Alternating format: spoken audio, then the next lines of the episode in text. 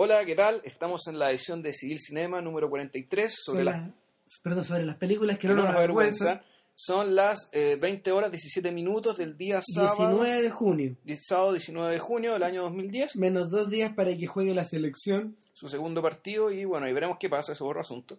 Y lo que hoy día nos convoca es una de esas películas que yo llamo, por decir, las películas de gratificación. Me imagino que todos ustedes tienen una, o mejor dicho, varias. Aquellas películas que uno las ve en el cable y las ve y las ve y se las repite hasta que se cansa y la- en realidad uno no se cansa nunca. Qué buen ejemplo hay de eso. Por ejemplo, a ver, yo diría, en el caso mío, Any Given Sunday. Sí, por ejemplo, eh, Uno la ve hasta el final. uno la ve siempre hasta el final. Cada vez que la pilla, la ve hasta el final. ¿Cuál más? ¿Cuál más podría ser así? Eh, Billy Elliot. Sí, esta es una gran película de gratificación. Eh, otro ejemplo, yo creo que podría ser, y aquí entramos derecho en el derecho en el mundo del cochenismo, eh, no sé, hubo un tiempo en que yo veía Armagedón de donde la pillara, y es una mierda, perdonen, perdonen el francés, pero la cosa seguía y uno se quedaba pegado. Ahora, Debo decir, por ejemplo, que yo cada cierto tiempo me veo la trilogía del Señor de los Anillos, pero en DD, no es que la pille el cable y que la pille la vea, sino que si yo sé que cada cierto tiempo... Ah, bueno, Orgullo y Prejuicio, la última versión con Kira Knightley, por ejemplo. Para mí también una eh, película de gratificación, yo se la puedo ver un millón de veces. yo solía volver bastante, por ejemplo, a Manhattan de Woody Allen. No he vuelto desde hace un rato, pero pues de- desde la última vez que la vi como para probar el televisor widescreen, ponte tú. Claro. Ahora, hay que decir que la, estas películas de gratificación suelen ser películas más bien recientes porque son las que tienen rotati- rotativa más común en el cable. Claro. que es donde uno prueba, digamos, el nivel de, no vamos a decir tolerancia, sino el nivel ya de... Sí, tolerancia al consumo excesivo de la misma película. Resistencia al mate- la resistencia al material. Exactamente, o sea, Casino, un, un- claro, un material cuyo valor de uso no se agota. ¿no? Lo ves, lo ves, lo ves, lo ves. Bueno, eh, este exordio es para eh, más o menos explicarles el- el- la función en nuestras vidas que tiene la película de la que hablaremos a continuación, que es nada, nada más ni, ni nada menos que Capitán de, de Mariguerra, Master and Commander. The Far Side of the World, de Peter Weir. A ver, a todo esto la dan hoy día en el Mega. la dan hoy día en el Mega a las 10 y media, ponte.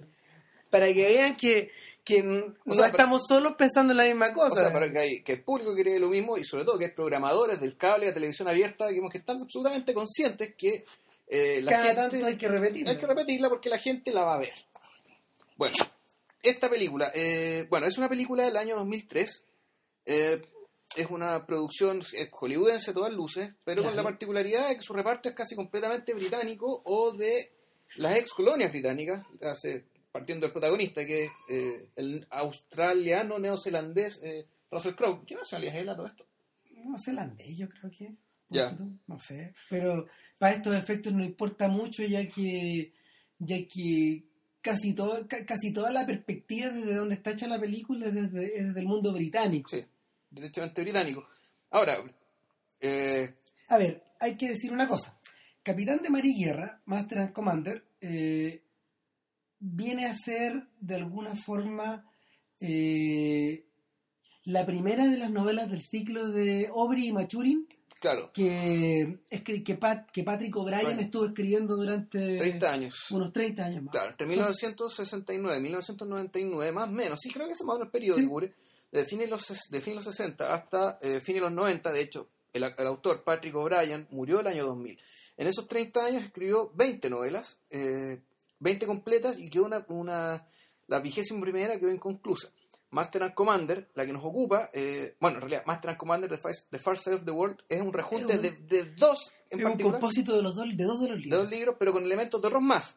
Pero Claro. los más importantes son, bueno, los dos del el título y el subtítulo. Master and Commander and the Far Side of the World. La Master and Commander es la primera. Claro. Básicamente en la que se presentan los personajes, se explica cuál es la dinámica que tienen entre ellos y todo el asunto. Eh, ha habido un montón de ha habido un montón de especulaciones en torno a la idea de que el capitán Jack Aubrey, Lucky Jack, el protagonista de el protagonista de las 20 novelas, junto con el doctor Maturin, eh, está basado en Lord Cochrane.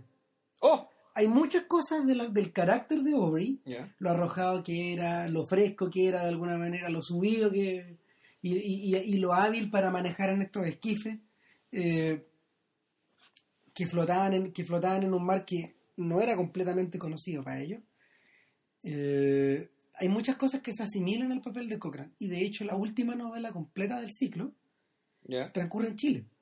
Ah, En bueno, territorio chileno. O sea, en tierra. en tierra. Hay hartas correrías de ida y de vuelta. eh, a ver, O entiendo. sea, los libros, estos libros pasan por mar, terri- eh, por mar chileno, naturalmente. Claro. La puerta por Cabo de Hornos, qué sé yo.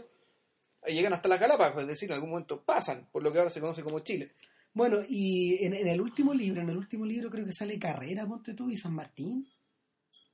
Mm, Algo así. Puede ser. Sí, y, y hay, algunos, hay algunos otros personajes inventados, inventados que tienen como relación con nuestra con nuestros mitos patrios. Bueno, claro, otra cosa, eh, otra cosa eh, llamativa. Master and Commander, en- en- por lo que tengo entendido, transcurre en realidad en 1812, no en Sí. 1805. Y ese cambio se hizo porque, eh, porque en 1812, en realidad, el barco, el barco este entró en combate con un- un- una fragata estadounidense. Uh, en el Entonces, sí, entonces no, no era conveniente, digamos, poner a los estadounidenses como los antagonistas de los héroes de la, de, de la película en cuestión. Ahí está mi llave. Y decidieron, bueno, a- a- anticipar en siete, anticipar en siete años la, La trama. la trama para, para eh, circunscribir el conflicto, digamos, de la película a las guerras napoleónicas. Exacto, de alguna manera eh, hacer que el enemigo, como en tantas otras películas americanas, Fuera un emperador, y sea francés. claro, obviamente. A ver, Eh, bueno, ¿por qué Master and Commander para ti eh, te genera tanta gratificación? Dado que vamos a habl- em- entramos a hablar de la película de esta manera, es decir, ya una especie de efecto, digamos, que tienen nosotros, bueno, podríamos empezar explicando el efecto. el efecto, a ver, fundamentalmente yo creo que se, se cruzan dos cosas. Por un lado está, por un lado está el placer estético que te evoca, que te evoca un- el, el- el ver la película, y por otro lado está de alguna manera comprobar que el mundo y los valores a los cuales la película eh, aspira o invoca coinciden de alguna forma con no necesariamente con los de uno, sino que con un lugar con, con un lugar desde donde tú miráis las cosas a lo mejor.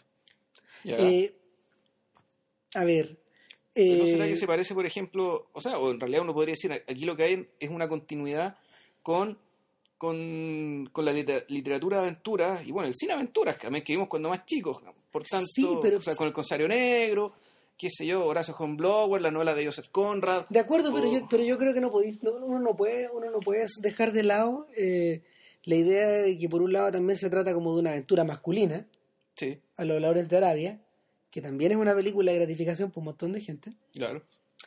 eh, y que por otro lado, eh, por otro lado esta idea de esta idea de llegar al fin del mundo, de lo- los alemanes tienen una palabra para eso que se originó en el romanticismo, que es el Wanderlust. O el wanderlust, como dicen los, los británicos. Y es- en el fondo es el impulso que tú tienes, que nace dentro de ti, a zarpar, a dejar atrás, a partir, a no mirar lo que tú tienes a las espaldas. Bueno, pero uno podría decir, por ejemplo, ejemplo Y, y perdón, y esa sensación se siente muy fuerte en la película. Sí, claro, pero pi- pi- de esta manera, el Wanderlust, o el, Wanderlust, o el Wanderlust, eh, sucede que también existió en otros géneros digamos, que son absolutamente familiares para nosotros, como lo es el western, es decir, la, la Ah. expansión digamos, de- territorial hacia un continente completo, digamos, del cual no se sabe nada, digamos, es Wanderlust. Es otra historia más increíble todavía, la de los, la de los, la de los cosacos que, que conquistaron Siberia. Siberia, es decir, los cosacos, un grupo de cosacos, digamos, que Un lugar que en realidad no merecía ni ser conquistado. o sea, en lo que, por lo que tengo entendido, eh, según un libro de Carl Smith que se llama Tierra y Mar, este, el, el jurista nazi, este, un buen brillante, eh, él decía que el, tanto la expansión del, ter- del mar conocido como del territorio conocido, en términos de mar y en términos de tierra, esa expansión tenía razones económicas.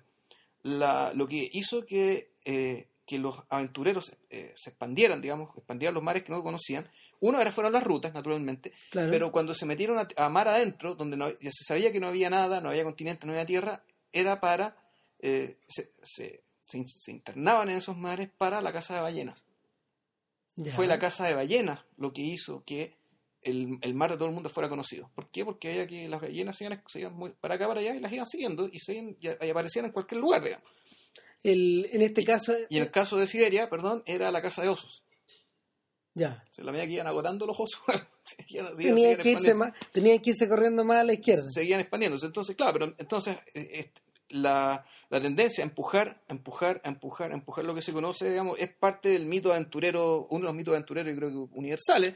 Y claro, la gracia es que esta película lo expresa, eh, lo expresa bien claramente, pero, pero, combinado, combinado con otra cosa. Sin embargo, hay otro elemento ahí. ¿Ya? O sea, de hecho, cuando yo pienso en cuando yo pienso en Lucky Jack y en Maturin, me acuerdo de Corto Maltés. Y Corto Maltés no abre horizontes para no abre horizontes precisamente para profitar económicamente de ellos. Yo, lo, lo que lo que lo que el personaje de Hugo Pratt hace es lo que los franceses llaman la aventure por la aventure. Sí, La aventura por la aventura. claro. Ahora, eh, sí es cierto. Además, ojo, el mundo de Corto Maltés ya es un mundo, uno podría decir que ya está mapeado. Exacto, po. O sea, es un Es mundo un que mu- ya es conocido. 100 años después. Claro, pero al mismo tiempo, lo que hace Corto Maltés, donde él explora, es básicamente la extensión sobrenatural y cultural de los lugares geográficos que va visitando. De hecho, Pratt, cuando, cuando le preguntaron eh, por qué había elegido esta época para, para, mm, Para ubicar a Corto Maltés. ubicar a. Corto Maltés y a sus personajes, es que él lo dijo súper claro y de alguna manera con eso es casi una definición moral. Él dice que eh, en ese momento histórico, en el horizonte de, de- que, que se produce antes de la Primera Guerra Mundial, durante y un poco después, ¿Ya? es cuando el mundo termina de el, el mundo termina de achicarse de alguna forma, termina de mapearse. En el último momento eh, coincide también con la época en que los polos fueron fueron asediados por distintos equipos de exploradores. Ya, y que el Everest fue conquistado por los británicos, etcétera. exacto. O sea, todo el mundo estaba al alcance humano. Claro, entonces llega un punto en las historias de Corto Maltés en que empuja más allá nomás. Claro. Y las historias se ponen cada vez más ocultas o cada vez más, Más, más esotérica. más esotéricas, de alguna forma. Claro. A mí lo que me gusta de Master and Commander, y volviendo- ahora volviendo a la pregunta de por qué esta película es gratificación. Co- Coincido con las razones de Christian, una, bueno, el, el tema estético. Partida, de partida, el, hay, un, hay, hay algo, tiene que ver primero con la puesta en escena, con los colores escogidos, tiene que ver con el sonido, que si se la ven las películas es para verse con cin- 5.1, porque está pensada para que el mar suene siempre. Claro, si ustedes han Mm. tenido, si ustedes han tenido la suerte de verla en Blu-ray, se van a dar cuenta de la forma en que está descomprimido el audio en la, en la versión 5.1 ahí. Suena mejor que en el cine. Wow.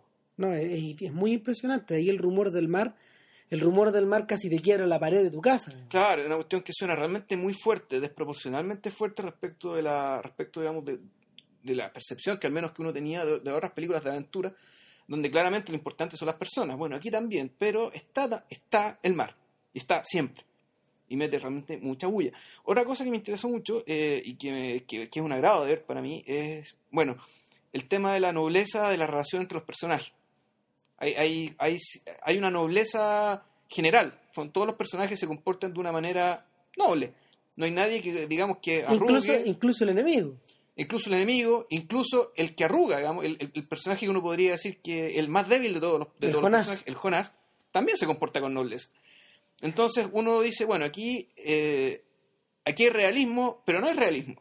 Aquí hay cosas, te, te muestran con un detalle súper minucioso como era eh, la vida de la Marina Militar Británica en aquel entonces, y mucho antes y mucho después creo que no era, no era muy distinta porque mal que mal la- las armadas suelen ser instituciones muy conservadoras y de hecho la más conservadora aquí en Chile, la institución armada aquí en Chile es precisamente la, la Armada, Sí, la Marina. sí, para, para los que vieron, por ejemplo, la primera película de, de David Lean, In, Which We Serve, creo que se llama. Ah, sí, eh, que es la historia que es la historia de una gesta heroica durante la segunda guerra al principio de la segunda, guerra mundial, sí. que en el fondo termina con el barco hundido pero pero pero con el orgullo con el orgullo defendido Claro. eh, la diferencia no es muy distinta no hay muy no, O sea, no hay mucha diferencia en los códigos, en el lenguaje, en la forma de ser y el tipo humano que estaban. no porque el personaje de Noel Coward que era uno de los directores y el, y el que co- el, el el codirector codirector de la película. y el, y el tipo que escribió el guion eh, y que en realidad que, que tenía que tenía un perfil público muy distinto al de un oficial de la armada Era homosexual, digámoslo. digamos. y no y, y, y, y- de izquierda. y de izquierda y abiertamente abiertamente gay eh, el el, la, la, idea, la, idea, de- la idea de la, la idea de la conservación, la idea de la idea de estar detrás de la bandera no difiere mucho de la de, la que vemos en la película de Willow. Claro, y aparte, y, y- lo bonito es que la película te explica la razón de eso, es decir, la, la condición absolutamente eh, enrarecida que es eh, vivir dentro de un barco.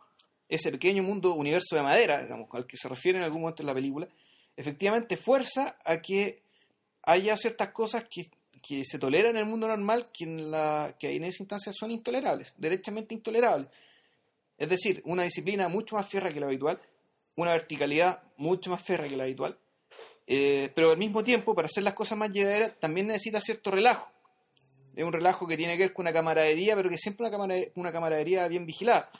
Ojo, la película no habla, eh, la película, y eso es lo, lo que hace que uno de esta película la vea, no, no, no que no me gusta decir la expresión placer culpable, digamos, pero sí no, que uno la vea con un, con un poco menos de, eh, de ojo crítico que otras películas. como alguien dijo, ¿qué es placer culpable? No existen los placeres culpables. Las cosas te gustan o no te gustan. Así de simple. Exacto. Eh, ahora, yo hace un rato estaba viendo Gosford Park de Altman y de alguna u otra forma también es una película, también es una película hecha por un tipo que es un poco foráneo al, Claro.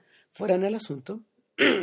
Está ambientada en Gran Bretaña o en el mundo británico, en el mundo de arriba y en el mundo de abajo. Claro, los hace con Beer, de eso se trata la película. Claro, y la separación acá también es bien, es bien, es bien definida entre, los, entre los oficiales y el perraje. Exacto. Eh, hasta cierto punto, eh, en, en Master and Commander hay, hay una serie de oposiciones y dualidades que se van enfrentando las unas a las otras. Eh, y siempre son, siempre son dos polos. Eh, esto se estructura a lo largo de toda la película. Para dar una breve idea de, de la estructura argumental de la película, eh, el, barco, el barco de los protagonistas eh, recibe Surprise. el surprise, surprise, Surprise. Ah, HMS Surprise, creo que. El, recibe la orden mientras navega en las aguas del Atlántico por ahí por Brasil, más o menos, de cazar a a un barco, A un barco francés. que se llama el Acheron. Y que aparentemente es mucho más moderno que el Surprise. Claro, entonces la película empieza cuando Acheron embol- embosca a, a- al Surprise y lo embosca oculto en la niebla. Es decir, está el barco ahí y de repente ve un, un banco de niebla al fondo y parece que hay un barco, pero no hay un barco, no saben qué hacer y de repente se ve un fogonazo, todos al suelo. Uno de los grandes inicios del cine contemporáneo. Sí, claro. La cuestión empieza al tiro, o sea, con adrenalina mil. Y, y lo que sigue a continuación es el juego del gato y el ratón. Claro. Pero aquí a veces el surprise es el gato y otras veces es el ratón. Se empiezan a. En, en este viaje que los lleva a través del Cabo de Hornos y luego los interna por. lo- lo- lo- los hace navegar por la costa chilena o lo- y, Claro. y luego Hasta que llegan a las Galápagos. hasta las Galápagos y luego más allá, hasta Tahiti casi. Mm.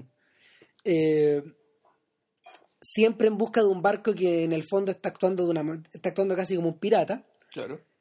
Eh, Y actúa de tal manera el barco que además lo empieza a gatilla las supersticiones típicas de los marineros, claro. que la gente más Nadie lo puede pillar. mundo. Claro. Claro, empieza a creer que era el barco, un barco que salió del infierno, digamos, para causar la perdición de todo. Claro, los tipos más conservadores son los más, los más, los más supersticiosos. Curioso. Eh, bueno, pues igual que en el campo. O sea, básicamente la gente que depende más de los elementos naturales para su vida cotidiana y para su sobrevivencia es la gente más supersticiosa.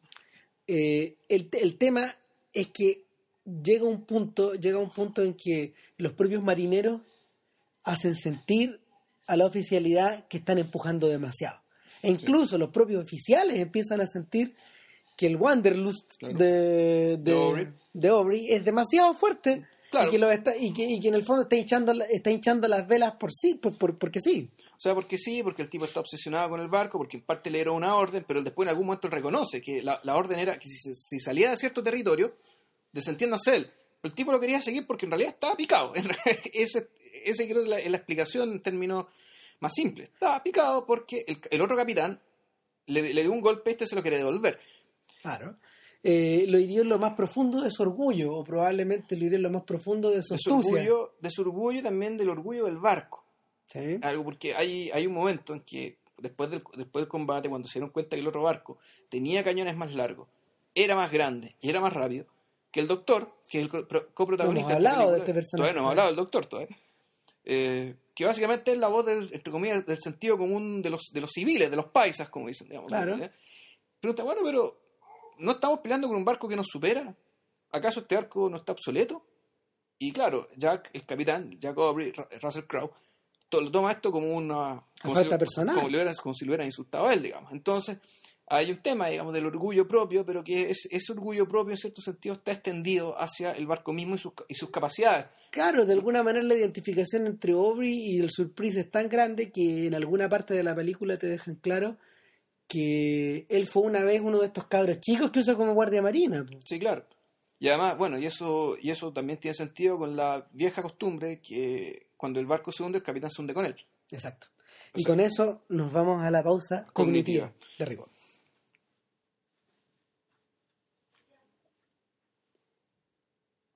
Habíamos dicho que de alguna forma eh, The Far Side of the World es, era, es una película que está impulsada o llevada de un lado a otro por sus dualidades.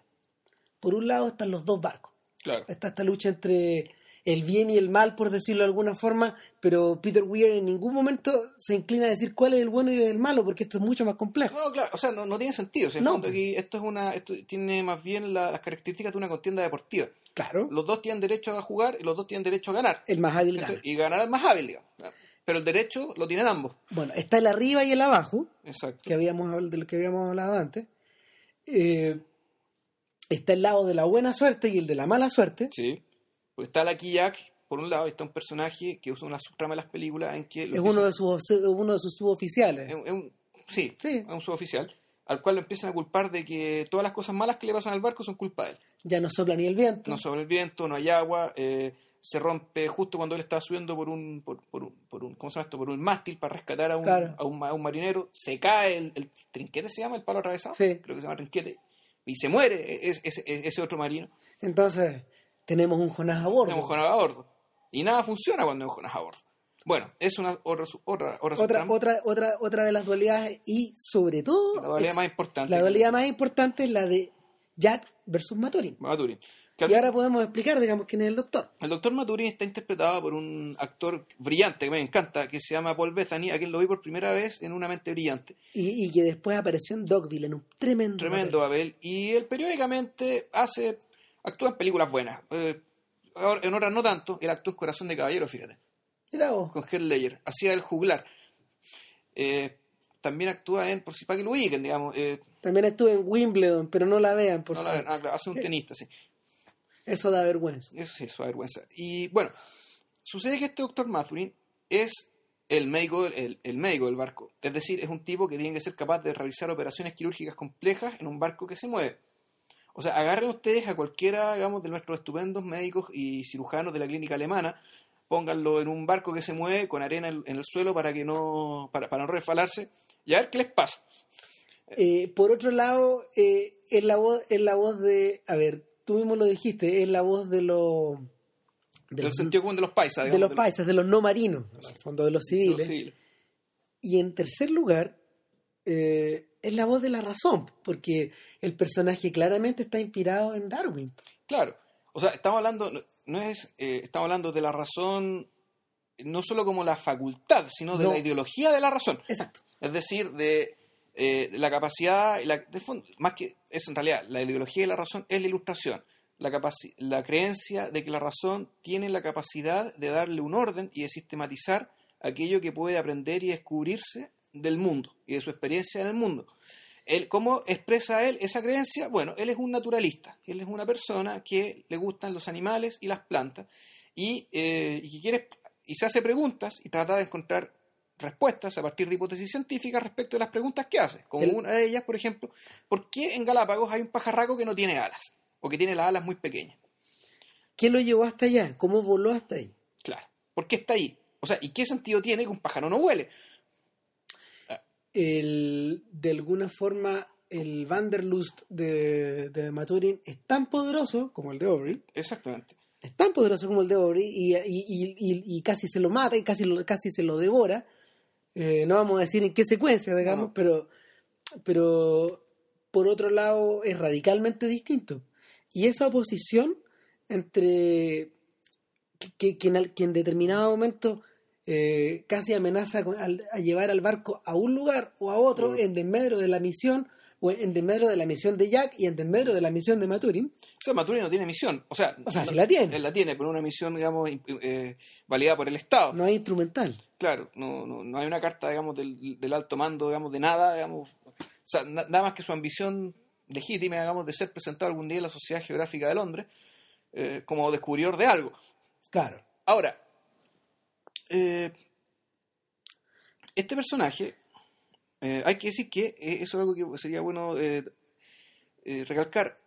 La, la relación entre estos dos personajes es un poco como la de Quijote y Sancho, Sí. en el sentido de que si, si leyeron si leyeron el Quijote alguna vez, se, acordarán de que una de las gracias de, de- de la dinámica y el progreso de, del, del Quijote es la, la mutua mímesis en, do- en, en ambos sentidos, digamos, de los dos personajes. Es decir, con el tiempo, el Quijote empieza a adquirir características de Sancho y Sancho empieza a adquirir características del Quijote. Y ahí es donde la historia se empieza a poner buena, de hecho. Claro, y, y aquí básicamente también pasa lo mismo. Pasa, eh, pasa lo mismo y, y esto, llega, a un- esto llega a un punto culmine, de hecho. Esto llega a un punto culmine que yo creo que mejor se lo expliquemos porque más que mal yo creo que ya todos vieron la película. Eh, Cuando llegan a Galápagos. llegan a Galápagos eh, por, por un accidente muy fortuito, muy estúpido. El, el- el- médico lo- queda herido, le llega un balazo digamos, en un accidente idiota, ni siquiera en combate. Y, y el capitán se da cuenta que, bueno, sin, sin, sin el médico No llegan a ninguna no parte. llega a ningún, ningún lado, digamos, sobre todo si están en misión de guerra y, y bueno, hay, alguien, tiene que, eh, alguien tiene que curar a los heridos. Entonces van a Galápagos eh, y sucede que, bueno, el, después, de, su, de- después de, un- de una especie de vacaciones a, Galápagos que incluyeron una autooperación que se hizo el médico, de una de las escenas más impresionantes que he visto en, en el cine. Realmente increíble, el tipo se, se opera el esto- eh, se opera el estómago, digamos, con un espejo, un espejo, mirándose en un espejo.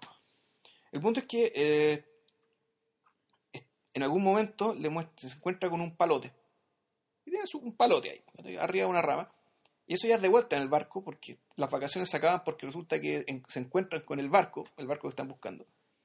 Y, ya se lleva su palote y está con el palote ya en el, eh, en el, barco, digamos, clasificando, haciendo sus notas científicas, teniendo como ayudante a uno de los adolescentes marinos nobles que, digamos, que iban a, que iban a, aprender el oficio eh, y hacer carrera digamos, dentro del barco. De repente llega el capitán Jacob y dice, bueno, ¿ustedes qué están haciendo? "No, estamos notando lo que descubrimos en Galápagos. Ah, mira esto. Y le muestran el palote con una rama. Pero esto es una rama. Ah, Mírate, mi- mira bien. Y de repente, se da cuenta que efectivamente hay un, hay un bicho que no es una rama, que está disfrazado de rama. Entonces, a Jacobi se le ocurre la idea que para capturar al otro barco enemigo, él se va a disfrazar de otra cosa que no es para que el barco enemigo lo asalte. ¿Qué cosa? Un ballenero, un barco ballenero, porque como ya dijimos, los balleneros eran, eran lo que movía la gran fortuna por el aceite, por la carne, por el ámbar gris que sacaban, que era un parásito, digamos, que sacaban del cerebro, digamos, de las ballenas para hacer velas y otras cosas más. Y, bueno, se produce el momento en el que la lógica de la ciencia y la lógica militar, en que los valores de Maturin y los valores de Aubrey se conjugan en una especie de momento de revelación. Que uno podría decir, bueno, en esto consiste el progreso, eh, o en esto consiste eh, esta síntesis tan extraña que, eh, que se expresó, en el, por ejemplo, en la iconografía con que se representa a Atenea. Eh, sí, verdad. Recuerden que Atenea sale de la cabeza de Zeus. Sale la cabeza de Zeus con una espada, o sea, con una lanza y con un escudo Sí. y con un casco. Los estrategas, eh, los estrategas, es decir, los generales militares en la Grecia antigua, no se encomendaban a Ares, el dios de la guerra, se encomendaban a Atenea. ¿Por qué? Porque básicamente, porque bueno, Atenea era la diosa de la razón y la inteligencia, y la razón y la inteligencia aplicada en la guerra, bueno, eso es la estrategia. Aquí eh, resulta que Jacobri, por una conversación casual con su amigo científico, tal vez no tan casual, tal vez su amigo, cien- amigo científico le está dando indirectamente la idea, él lo sabe, eh, se produce, bueno, se descubre la mímesis como estrategia de combate, al menos para efectos marinos. Al menos para los efectos de esta película. Sí, claro. Ah, bueno, y, otra- y, y- y el otro día me di cuenta de eso también. En- Siendo así, tampoco parecería casual que la orden religiosa más intelectual de la Iglesia Católica haya sido fundada por un militar. Ah, Hablo de los jesuitas, naturalmente. hay otro elemento de la película que también tiene que ver. A ver, bueno, re- re- retrocediendo un poco, re- rebobin- rebobinando un poco, el, hay notorias hay notorias referencias de, en, en el filme a los inicios de la primera revolución industrial. Ya. Cuando hablan de la estructura en que está formada la Shogun. El H- Ya. Claro, porque el, porque la, el barco, el barco estaba, el barco tenía protecciones de metal, pero por dentro, por dentro era un esqueleto de madera. Ya. Entonces, de alguna manera había las, las balas rebotaban. Claro. Me acuerdo del Huasca. Bueno. Mm. Y el otro, el otro detalle es que eh, yo creo que también es indispensable situar, al- situar a estos personajes, si bien en un contexto, si en un contexto de revoluciones técnicas y de, y de esplendor intelectual, eh, y, y de, del uso de del uso de todas esas ideas al servicio de al servicio de la mm, no sé pues de la, de la renovación material de las cosas Claro. por otro lado, eh, el espíritu romántico, desde la época romántica, estamos, estamos en pleno romanticismo, Sí, en claro. 1805, eh, del Sturm und Drang, de- del, cual, del cual hablaba Goethe, de la tormenta de impulso, Impulso, sí.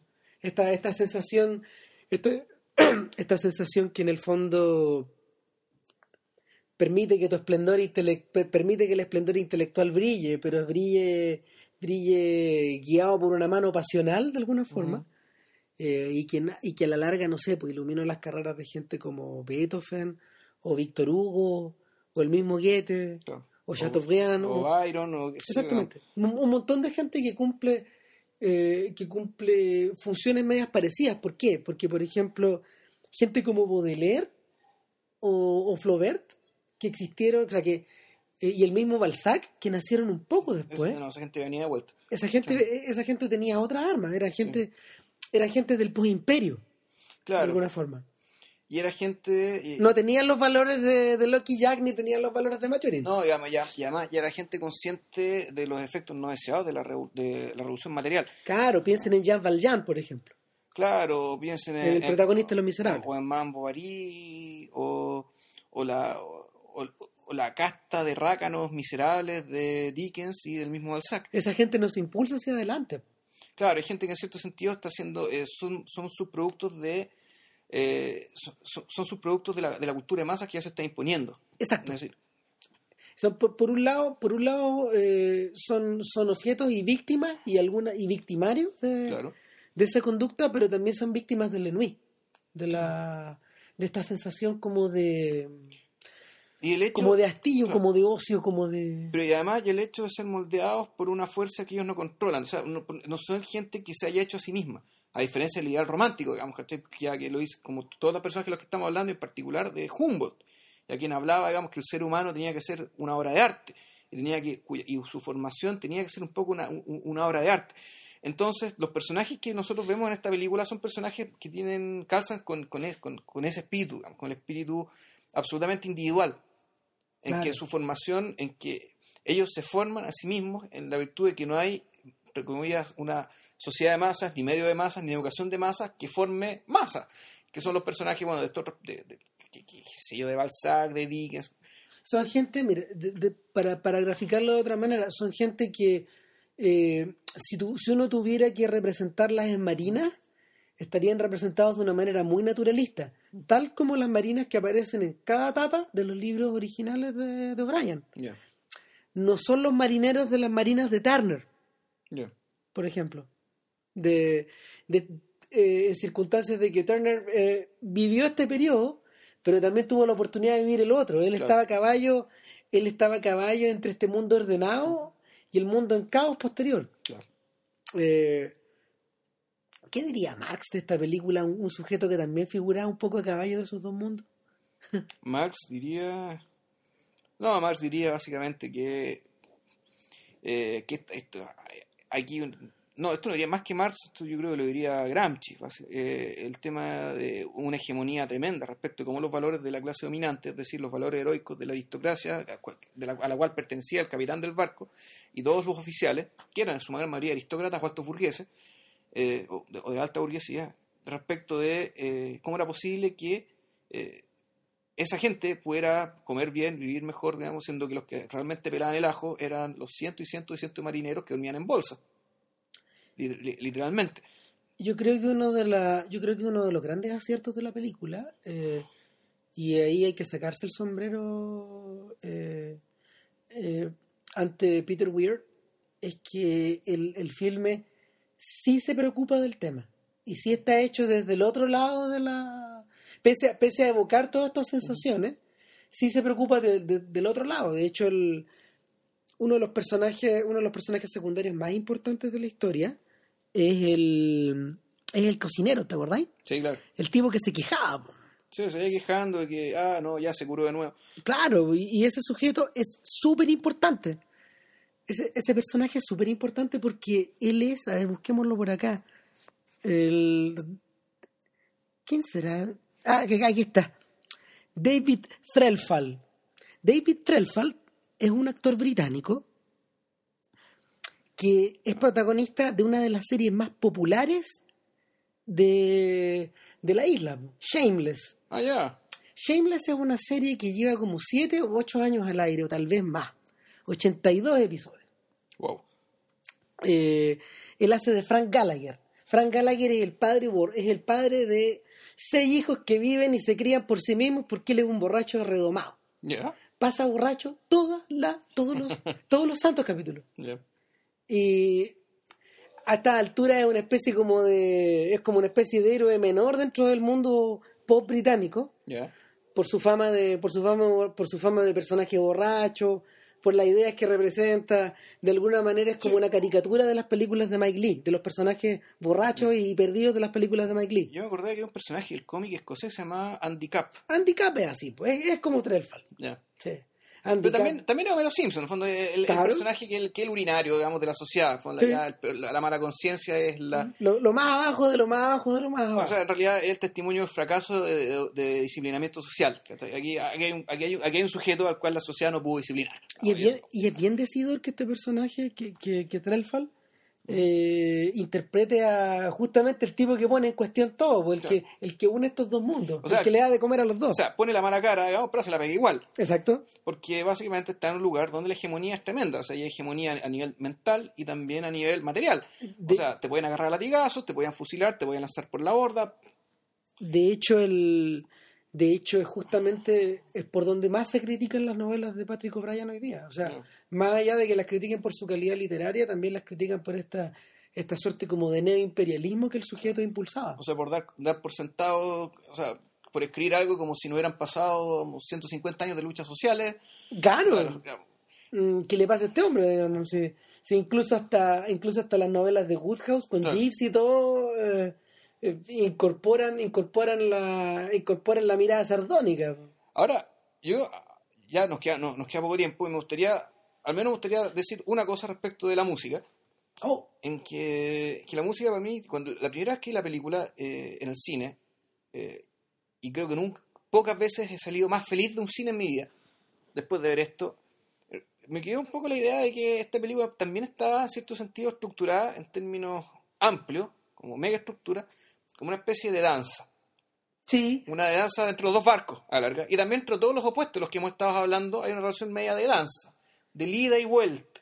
Y la música resalta eso. Y lo mismo que el sonido del mar también, que siempre es un el sonido de vaivén, para allá, para acá, de para hecho, allá, de- para acá. Y al final de la película, uno que, que es aparentemente inexplicable, uno podría darle cierta explicación con esta melodía nocturna de Boccherini. pues, claro, boque- con este boquerini en que los personajes se pueden tocar y como que entre comillas la cosa se chacrea o que la o que la, la naturaleza de obra musical digamos, de toda esta historia que nos hemos contado se hace manifiesta El, yo creo que la, yo creo que la, si, si tuviéramos que, si tuviéramos que reducir la película a un modelo musical, yo pienso un poco en estas oberturas francesas, Ya. eh, que, que fueron muy populares en el siglo, en el, en el- a, fines de- a finales del 17 y a principios del 18. Ya. Eh, es decir, eh, está formada por una gran obertura Ya. que viene a ser esta batalla y luego una serie de una serie de episodios rapsódicos eh, cada uno con un ritmo de danza distinto. Ah, son ¿Te las suite, son las La- suite. Exacto. claro, claro, también que se llama suite Claro, la. la, O sea, que tenía la- un alemán una cunón una cubana, y siempre termina con un una giga menuet y, y siempre termina con una y siempre termina con una giga Exacto. Y la otra cosa que me gustaría ya y ahora sí para cerrar es en realidad qué lugar ocupa esta película dentro de la cinematografía de Peter, eh, Peter Weir, que es un director muy singular, que ha hecho, que ha hecho películas de culto, otras películas bien sosas. Otras películas muy, muy comerciales, pero con mucho cerebro, como Truman Show. Como Truman Show, o como esta otra película, Fearless, que, era, que tenía un nivel de intensidad bien inusual. Y un señor que se toma su tiempo. Eh, sí. Ojo. Eh, yo, creo, yo creo que eh, en los últimos años Weir ha empezado a empujar horizontes de una forma también él mismo. un poco lo Kubrick. No me voy a poner a comparar porque sus universos son completamente distintos. El mundo el mundo de Weir es tan mental como el de Kubrick, pero la conexión con el cuerpo, en vez de la conexión con, la conexión con los órganos del cuerpo, en vez de la conexión directa con el cerebro, pasa por otros lados, digamos, hay que pensar en la hay que pensar, por ejemplo, en, no sé, los filmes clásicos de él, como el, Misterio de las Rocas Colgantes, como, la, ola. o como La Última Ola, por ejemplo, o incluso películas comerciales como Testigo en Peligro o, La Costa Mosquito. Pero, pero en este caso, eh, yo creo que la película eh, para él debe haber sido una suerte de desafío personal recrear, recrear una historia que uno conoce a través como de pintura en el fondo, pero por otro lado yo tiendo a relacionarlo no con las películas anteriores, sino con la que viene. Eh, eh, Peter Weir igual sería Peter Weir terminó de dirigir terminó de rodar y ahora está en la postproducción de, de The Way Back una película una película protagonizada por ¿Cómo se llama este actor de el actor de Alexander? Eh, Colin Farrell. Por Colin Farrell y narra la, narra la narra la huida de un grupo de prisioneros de un campo en Siberia eh, durante la, al final de la Segunda Guerra Mundial y el, el viaje épico que ellos realizan. El, el prisionero se llamaba Slavomir Ravich, ¿ya? que escribió una novela que se llama... Me imagino que este... no estoy seguro si se llama The Way Back, pero, pero el punto es que ya, esto es como una nave así, el fondo. Exacto, una es un tremendo viaje que los lleva desde que los lleva desde Siberia hasta la India. A pie. Ya. Y son distintos personajes. Hay, hay, entre ellos hay gringos, hay alemanes. A ver, los actores son Colin Farrell, Mark, Strong. Ed Harris, que es el personaje, uno de los personajes principales. Ya. Claro, y, nada, el, el punto es que estos sujetos, esta novela, esta novela fue publicada, perdón, no, a ver, este libro, porque lo publicaron como una narración. Como, un testimonio. Claro. Eh, fue publicado a mediados de los años 60, fue muy popular, al estilo como de los libros de Sir Ranulph Fiennes, y, o al, estilo de todos estos libros de viajes de los británicos eh, patiperro, pero durante, y durante años se la creyó real, pero al final se reveló que es un, era, una era una suerte de ficción escrita a partir de, una historia que el, que el soldado había escuchado, que otros tipos realizaron. El viaje no lo realizó él, como él había dicho, sino que lo hicieron otros. Pero el punto, el punto aún así se sostiene. El, aún así se sostiene. Pero el punto es que es una nábasis, pues un viaje, una huida. Y, y yo creo que de alguna manera eh, va a representar la contraparte a esta a este a este Master and Commander que ya tiene siete años de antigüedad. Sí, claro. Bueno, para mí, el, a mí, me parece que de lo que yo recuerdo de las películas, de las diversas películas de, de Peter Weir, eh, Peter Weir eh, uno podría decir que si hay algo que tienen todas en común es que en algún momento se produce algún tipo de iluminación. Sí. Algún tipo de aprendizaje, algún tipo de autodescubrimiento, algún tipo de... Sí, esa es la palabra, revelación que lo cambia todo para quien la sufre. Y eso hace, y, que por tanto, para que eso tenga un peso, bueno, eh, Peter Weir eh, hace que sus historias tengan un componente muy, por decirlo de alguna manera, personal. Es decir, hay mucho de la persona que eh, hay mucho de la persona que está produciendo la película que está involucrado en esta película. Y, podríamos decir que aquí pasa, pero en realidad el protagonista, uno puede decir que es el barco, tal vez. que, es la unidad que, es la unidad pensante acá digamos que es el barco y, y efectivamente hay un montón de datos respecto de cómo se filmó esta película, en que se pretendió eh, darle, exacerbar el carácter orgánico de la relación de todos los personajes en virtud de que en realidad funcionan como una colonia de hormigas o algo parecido. Es decir, en que la unidad, la unidad última, la, unidad que es la que termina moviéndose es el colectivo, en este caso, el barco. Este, bueno, ya se nos hizo bien tarde.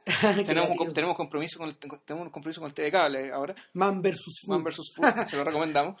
Y bueno, sería eso. Todavía no sabemos qué hacemos para la próxima. Yo creo que, mira, yo creo que o, o- o tendría. Hay una. Está la propuesta de que hagamos el gato pardo, que acaba de salir en Blu-ray, bendito sea. o también eh, optar por, Por alguna la cartelera. cartelera y en la cartelera está La vida de los peces De otras de. O, y está Toy Story de 3D. otras de. De, ahí saldrá. Eso, nos vemos. bien. Chao. Chao.